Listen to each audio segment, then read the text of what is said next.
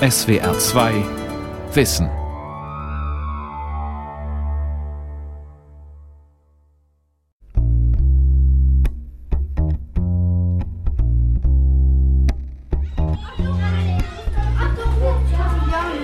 Voll cool, wenn man seine Freundinnen hat, ist auf jeden Fall noch cool. Wir haben dann auch noch bis Mitternacht oder so geschwätzt und es war einfach cool. Die ganze Zeit geschwätzt.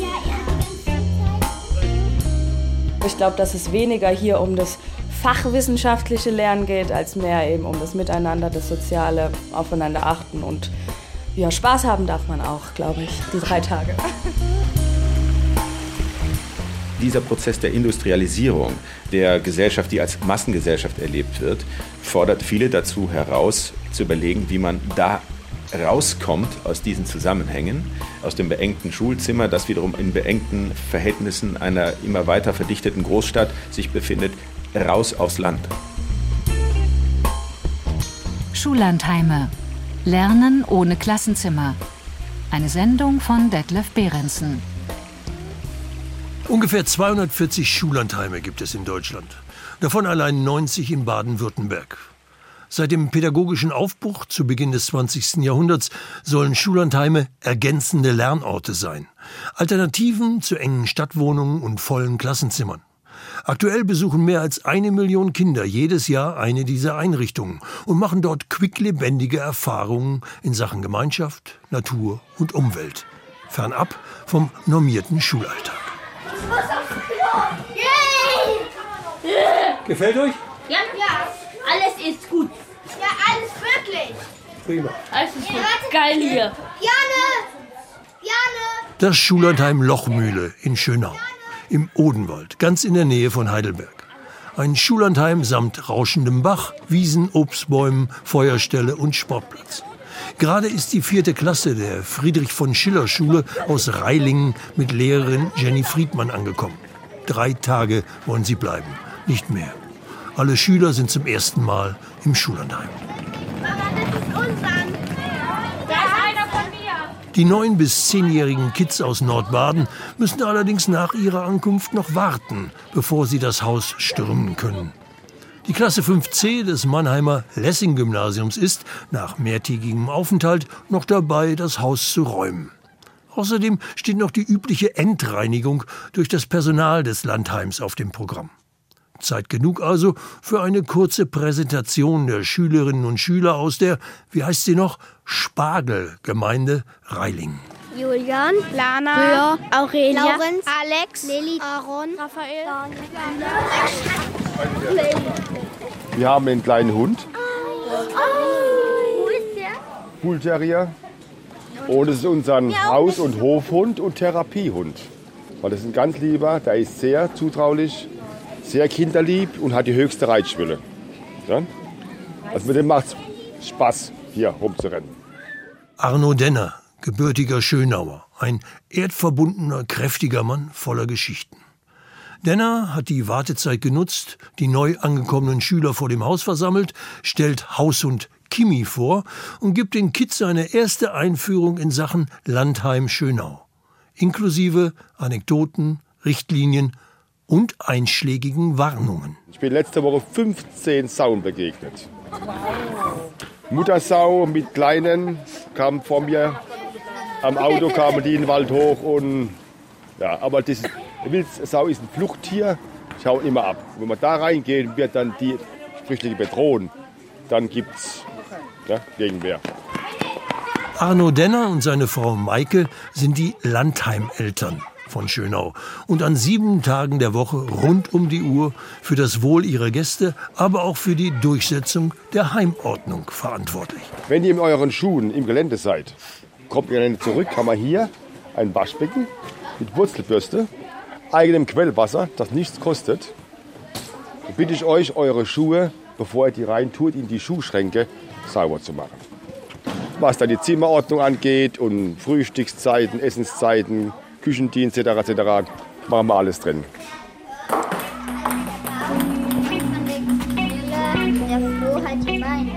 Meine Mitschüler kommen zurück, haben die Taschen voll Pflaumen und Nüsse und erzählen, dass für sie freundlicherweise einige Obstbäume geleert wurden. Niemand hat sie bemerkt.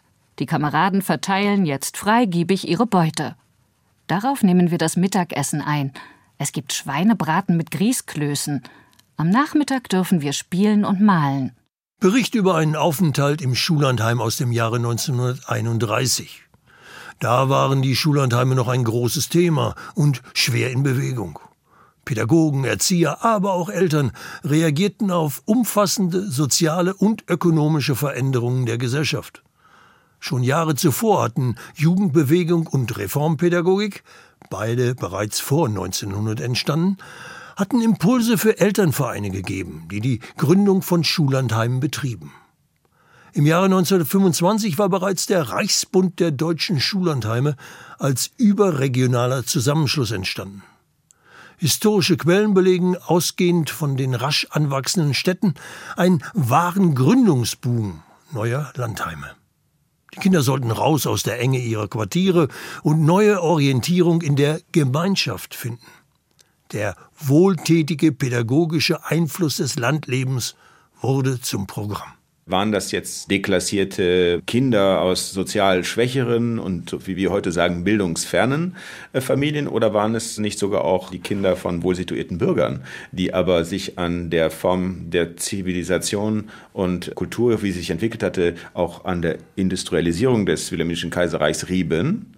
Und die Anfänge sind tatsächlich so beschaffen, dass man sagen kann, die bürgerlichen fühlten sich nicht mehr wohl in ihrer Haut und wollten in die Wildnis vielleicht auch mal nochmal neu eintauchen, um von daher Unterricht und Einführung in das Leben und das Lernen, sie wollten das einfach nochmal neu bedenken und ausprobieren. Jürgen Overhoff, Bildungshistoriker aus Münster. Ihm ist es wichtig zu betonen, dass sich das Bedürfnis von Pädagogen und Eltern nach einem Zurück zur Natur nicht überraschend aus irgendeinem Ciel bleu heraus entwickelt hat, sondern bereits mit den Philosophen und Pädagogen des 18. Jahrhunderts entstand. Nehmen wir Nein, nicht Pestalozzi, sondern Jean-Jacques Rousseau und Sätze aus dessen Erziehungsroman Emile. Erschienen erstmals im Jahre 1762. Die Menschen sind nicht dazu geschaffen, um wie in einem Ameisenhaufen zusammengepfercht zu leben, sondern sollen die Erde füllen und bebauen. Je enger sie zusammenwohnen, desto mehr verderben sie sich. Körperliche Gebrechen sowie geistige Mängel sind die unfehlbare Folge jedes zu zahlreichen Zusammenlebens. Der Odem des Menschen wirkt tödlich auf seinesgleichen. Das ist im eigentlichen Sinne durchaus ebenso wahr wie im bildlichen.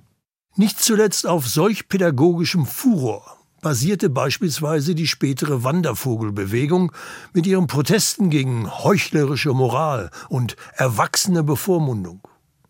Gleiches gilt für die Reforminternate, sprich Landschulheime des beginnenden 20. Jahrhunderts und damit auch für die Ideen der Reformpädagogik, die die Schule als reinen Lernbetrieb ablehnte und stattdessen die Entfaltung der Persönlichkeit, aber auch eine Pädagogik vom Kinde aus propagierte. Was wiederum die Schullandheimbewegung beeinflusste. Alles hängt mit allem zusammen. So auch die praktische Kritik der Verhältnisse durch die pädagogische Reformbewegung der 1920er Jahre. Zivilisation macht krank. Das Nervenleiden oder die Nervosität wurde häufig als Syndrom beschrieben einer Zeit, die hektisch, schnelllebig, kurzatmig äh, geworden war. Also zu verdichtet in den Städten, nicht mehr Luft ließ und auch Zeit gab, um zu lernen. Also auch das ist wichtig. Der Rhythmus sollte ein neuer werden. Es sollte eben mehr Zeit und Spielraum gewährt werden, als in der getakteten Zeit, die die Schule vorgab, nur möglich war.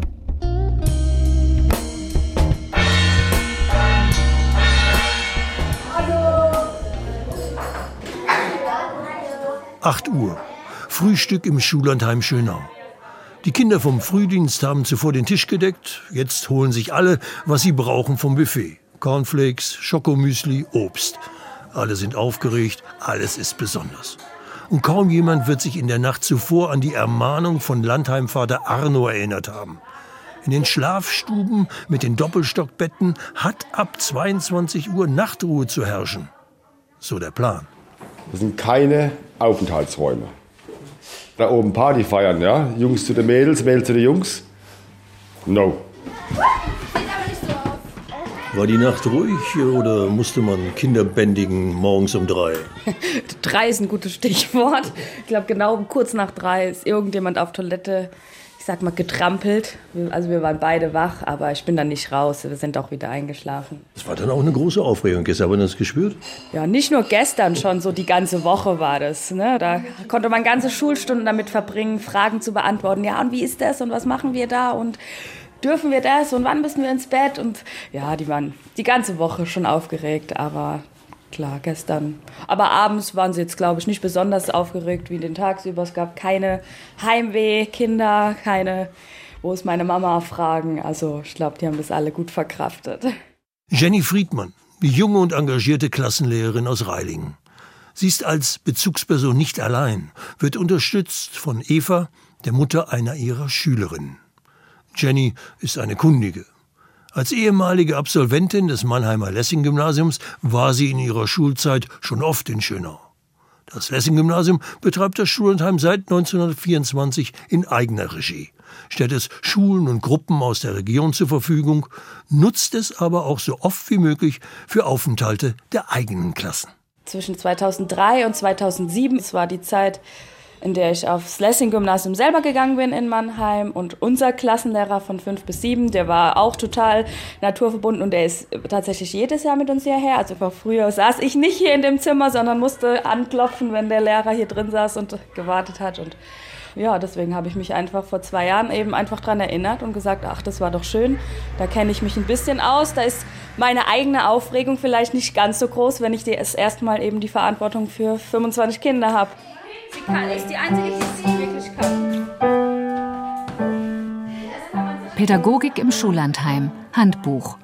Der Schullandheimaufenthalt ermöglicht günstige Voraussetzungen, das soziale Lernen der Schüler und Lehrer zu fördern und demokratische Formen des Zusammenlebens von Lehrern und Schülern einzuüben. Das ganztägige Zusammenleben und Arbeiten von Lehrern und Schülern motiviert zu intensiver Kommunikation Kooperation und Integration. Hallo, Ruhe. Ihr wisst vorhin, was ihr gesagt bekommen habt. Hier ist Ruhe hier drin. Ich sag mal jetzt hier diese 72 Stunden Verantwortung einfach zu tragen. Und ich glaube, es ist einfach wie, wenn man ein Kind hat, Neugeborenes, dann schläft man auch nicht mehr ruhig. Ne? Dann weiß man, oh Gott, jedes Geräusch. Und so ist es einfach auch. Es macht mir wahnsinnig Spaß, aber die Verantwortung ist da. Ich weiß, vor zwei Jahren, ich bin normal nie krank, fehl auch in der Schule nicht. Vor zwei Jahren kam ich heim freitags um eins, die Tür zugemacht und um zwei lag ich flach. Also, nach so einem Aufenthalt? Ja, nach dem Aufenthalt, ja. genau. Also ich habe wirklich seit den vier, fünf Jahren an der Schule keinen Tag gefehlt und nach diesem Landheim vor zwei Jahren, Freitagmittag bis Sonntag, lag ich im Bett und habe nichts mehr gemacht.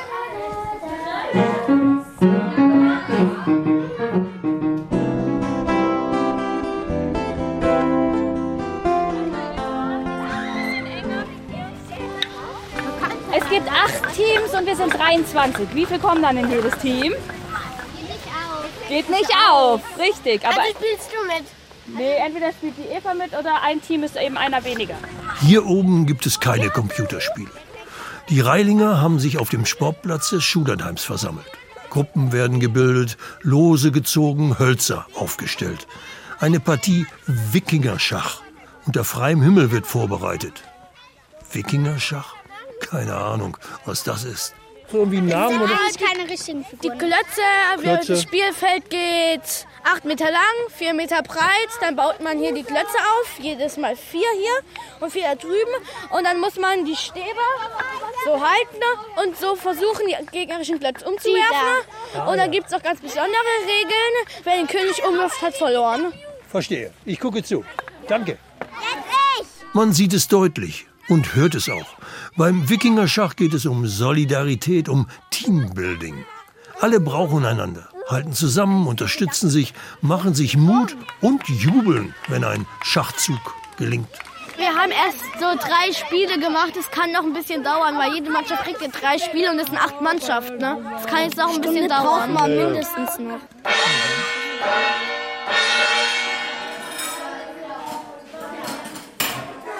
Wikinger, die Schach spielen, haben auch Hunger. Pizza gibt's.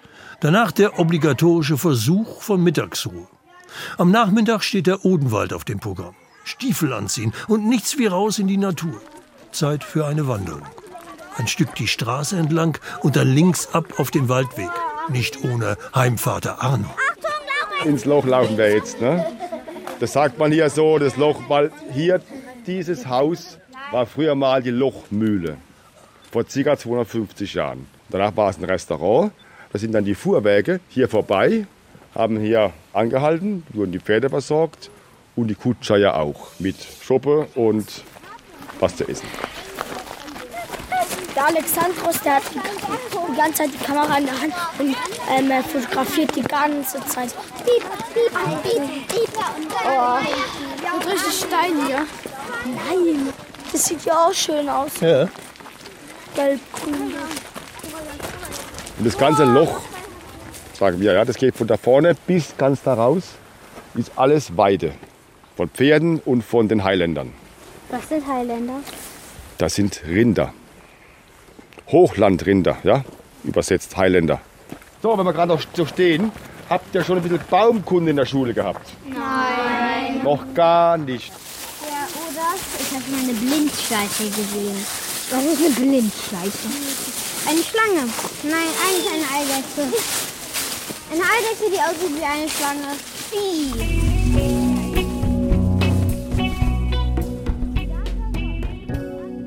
Am Abend nach dem Essen werden einige Theaterstücke geprobt. Die Kinder machen ihre Sache sehr gut. Meier und Ruckrecht machen ihre Sache sehr gut. Ihre Vorführung hat den Titel Der Meister und der freche Gesell. Nachdem wir uns tüchtig ausgelacht haben, schlüpfen wir in unser Bett. Das Wilhelminische Kaiserreich war so etwas wie eine Inkubationszeit. Und in der Weimarer Republik findet diese Pädagogik dann das erste Mal zu ihrer Form und auch im öffentlichen Schulwesen finden sich genügend Politiker oder Schulräte oder auch Lehrer und Schulleiter, die dafür dann einen ausgewiesenen Sinn entwickeln. Bildungshistoriker Jürgen Overhoff. Er berichtet von dem dynamischen Aufbruch der ersten Schullandheime. Deren Erfolg beruhte auf den zunehmenden Forderungen von Eltern und Lehrern nach einer Alternative zum preußischen Bildungswesen. Die Reformpädagogen träumten von einem Leben und Lernen in Natur und Gemeinschaft, das den getakteten Schulbetrieb in den Städten überwinden sollte. Doch aus dem reformpädagogischen Traum wurde ein Albtraum. Diese Jugend, die lernt ja nichts anderes als Deutsch trinken, Deutsch handeln. Und sie werden nicht mehr frei ihr ganzes Leben. Pädagogik im Schullandheim Handbuch im Rahmen der allgemeinen Gleichschaltung wurde die Schullandheimarbeit der nationalsozialistischen Schul- und Erziehungspolitik untergeordnet. Die Anhänger der Schullandheimbewegung, die zum großen Teil im Reichsbund zusammengeschlossen waren, passten sich den Forderungen der Nationalsozialisten an. Viele Schullandheimpädagogen glaubten, dass sie dann ihre bewährte pädagogische Arbeit ohne Behinderungen unter der neuen Ideologie fortsetzen könnten. Das System hat sichergestellt, dass diese Teile nicht zu selbstständig weiter werkelten. Selbst äh, wenn sie von außen betrachtet vielleicht auch noch, was die Namensgebung angeht, eine Zeit lang sich dem System entziehen konnten. Aber seit 36, 37, 38 war das eigentlich nicht mehr möglich. Immer wieder kam es zur Auseinandersetzung mit der HJ, der Hitlerjugend, die das Regime der alten Schullandheim-Lobby für unerträglich hielt. Und ihre eigenen Führer, ihre völkische Ideologie in den Landheimen etablieren wollte. Die HJ hat ja ohnehin, wie sie organisiert war, indem sie auf Feste, Feiern, Zusammenkünfte, Lagerfeuer, Gesänge, ja auch Formen der Bildung setzte, außerhalb der Schule gegen traditionelle Formen gewendet, eine Art Platzhalter gespielt für dieses Bedürfnis, was zu Schullandheim ja geführt hat. So, Jugendliche wurden da ja schon bedient in einer Weise und ihre Zeit wurde ja auch absorbiert in einer Weise, dass dann praktisch das schon gegenläufig war zu dem, was Schullandheime eigentlich wollten. Pädagogik im Schullandheim Handbuch Nach 1945 versuchte die Schullandheim-Pädagogik ihren Aufgabenbereich auf das Bemühen um eine überparteiliche pädagogische Erneuerung zu reduzieren. Die Schullandheimbewegung wollte, wie in den 20er Jahren, eine schulische Bewegung im öffentlichen Auftrag sein. Eine kritische Revision blieb bis zum Ende der 60er Jahre aus. Seitdem lassen sich jedoch Tendenzen einer kritischen Überprüfung der Gemeinschaftserziehung und eine Abkehr von ausschließlich harmonisierenden Vorstellungen feststellen.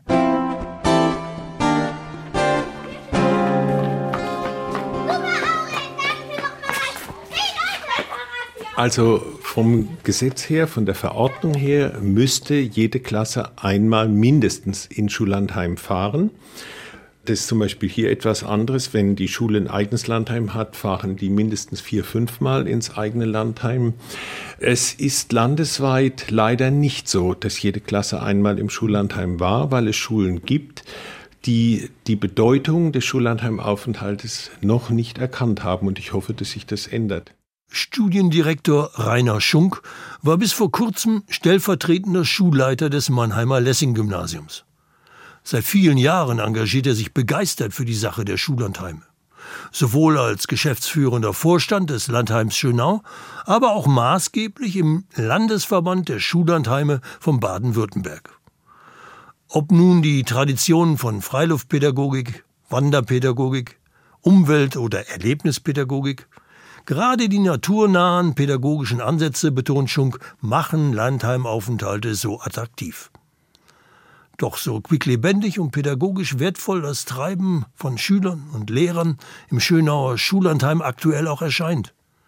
Finanzierung und öffentliche Anerkennung der Schullandheime in Baden-Württemberg seien prekär, klagt der Studiendirektor. Es ist sehr, sehr schwer. Also wir haben im Bereich der Politik zum Glück im Kultusministerium einige Damen und Herren sitzen, die den Begriff kennen und die uns auch unterstützen, allerdings nicht finanziell. Das ist ein großes Problem in Baden-Württemberg, anders als in Bayern. Da wird über eine ja. Million zum Beispiel Jahr für Jahr in die Schullandheime gesteckt.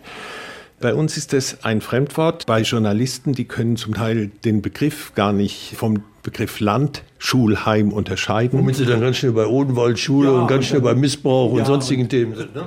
Das ist natürlich ganz schlimm, weil der Begriff auch bei den Politikern weitgehend ein Fremdwort ist. Es sind die Debatten um die Missbrauchsskandale in reformpädagogischen Einrichtungen, die Schunk bis heute zu schaffen machen. Nicht zuletzt die einst hochgelobten Internate der Reformpädagogik, die Landschulheime, hatten brutale Schattenseiten. Anerkannte Pädagogen, allen voran der Leiter der Odenwaldschule Gerold Becker, entpuppten sich samt Kollegen als Pädophile, die über Jahrzehnte ihre Zöglinge missbrauchten, demütigten, quälten und in einigen Fällen letztlich sogar in den Selbstmord trieben. Die Tagesschau im Jahre 2010. An der hessischen Odenwaldschule sind mehr Schüler sexuell missbraucht worden als bisher bekannt. Das geht aus dem heute vorgestellten Bericht über den Skandal hervor. Wie es darin heißt, hätten die Übergriffe einiger Lehrer System gehabt. Die 1910 gegründete Odenwaldschule galt lange Zeit als Vorzeigeeinrichtung für neue pädagogische Ansätze. Zwar dreht sich die zentrale Debatte bis heute wesentlich um die ganzjährig besuchten Internate der Landschulheime. Doch auch in den nur für sehr begrenzte Aufenthalte vorgesehenen Schullandheimen muss Aufklärungsarbeit geleistet werden. Das Problem des Missbrauchs durch Pädagogen bedarf aller Orten der offenen Auseinandersetzung. Gern auch im Rahmen einer entsprechend aktualisierten Fortbildung in Sachen Schullandheimpädagogik. Die kann der baden-württembergische Landesverband der Schullandheime allerdings kaum finanzieren. Wir hatten vom äh, Schullandheimverband längere Zeit Fortbildungen durchgeführt. Das ist dann an personellen Problemen gescheitert, auch an finanziellen Problemen. Dafür bekommen wir überhaupt keine Unterstützung. Das heißt, es müssten dann Räume bezahlt werden, es müssen auch äh, eventuell Übernachtungsmöglichkeiten da sein, wenn das mehrtägig ist oder auch eventuell Referenten eingeladen werden dazu. Und dafür haben wir im Augenblick nicht die Mittel. Rainer Schunk vom Landesverband scheint ein wenig deprimiert. Die Idee von ganzheitlicher Pädagogik, von Schullandheimen als kreativen Städten für Umweltprojekte und internationale Begegnungen, die treiben ihn an, das sieht man. Doch gleichzeitig lähmen ihn die durch die Skandale beschädigte Reputation der Schullandheime wie auch deren prekäre Finanzierung, die übrigens so manchen schulischen Trägerverein zum Aufgeben gezwungen hat. Selbst um die Zukunft des Landesverbands scheint es nicht sonderlich gut bestellt. Es wäre wichtig, dass wir auch einen Nachwuchs bekommen bei der Leitung, bei der Verwaltung der Schullandheime. Es müsste auch dementsprechend eine Unterstützung von Seiten der Landesregierung da sein. Wenn das nicht so ist, dann sterben Schullandheime. Mannheim hatte zum Beispiel noch vor zehn Jahren ein weiteres und nochmal zehn Jahre zurück ein drittes Schullandheim von einer Schule. Die beiden sind inzwischen nicht mehr da. Dieses ist das einzige in Mannheim. Das heißt, wir haben ein Sterben, das einfach einhergeht mit der mangelnden Verwaltung, mit der mangelnden Begeisterung, etwas ehrenamtlich zu machen.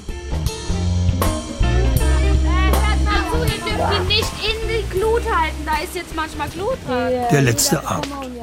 Morgen früh geht's wieder Retour Richtung Reilingen. Egal, jetzt ist Schönau, alles dunkel, munter, fröhlich und es riecht gut. Landheimvater Arno hat neben der Grillhütte oben am Hang ein Feuer gemacht. Dazu gibt's Stock und Wurst, wie üblich.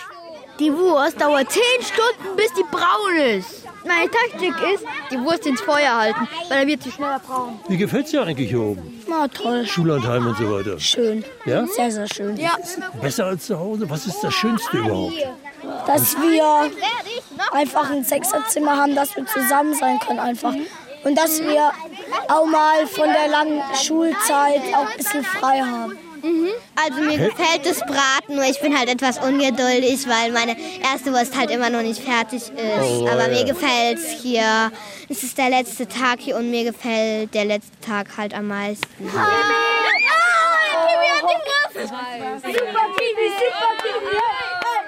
Jenny Friedmann und ihre Klasse würden gerne wiederkommen nach Schönau, in die Lochmühle, ins Schullandheim. Das dürfte anderen Kindern in anderen Schullandheimen genauso gehen.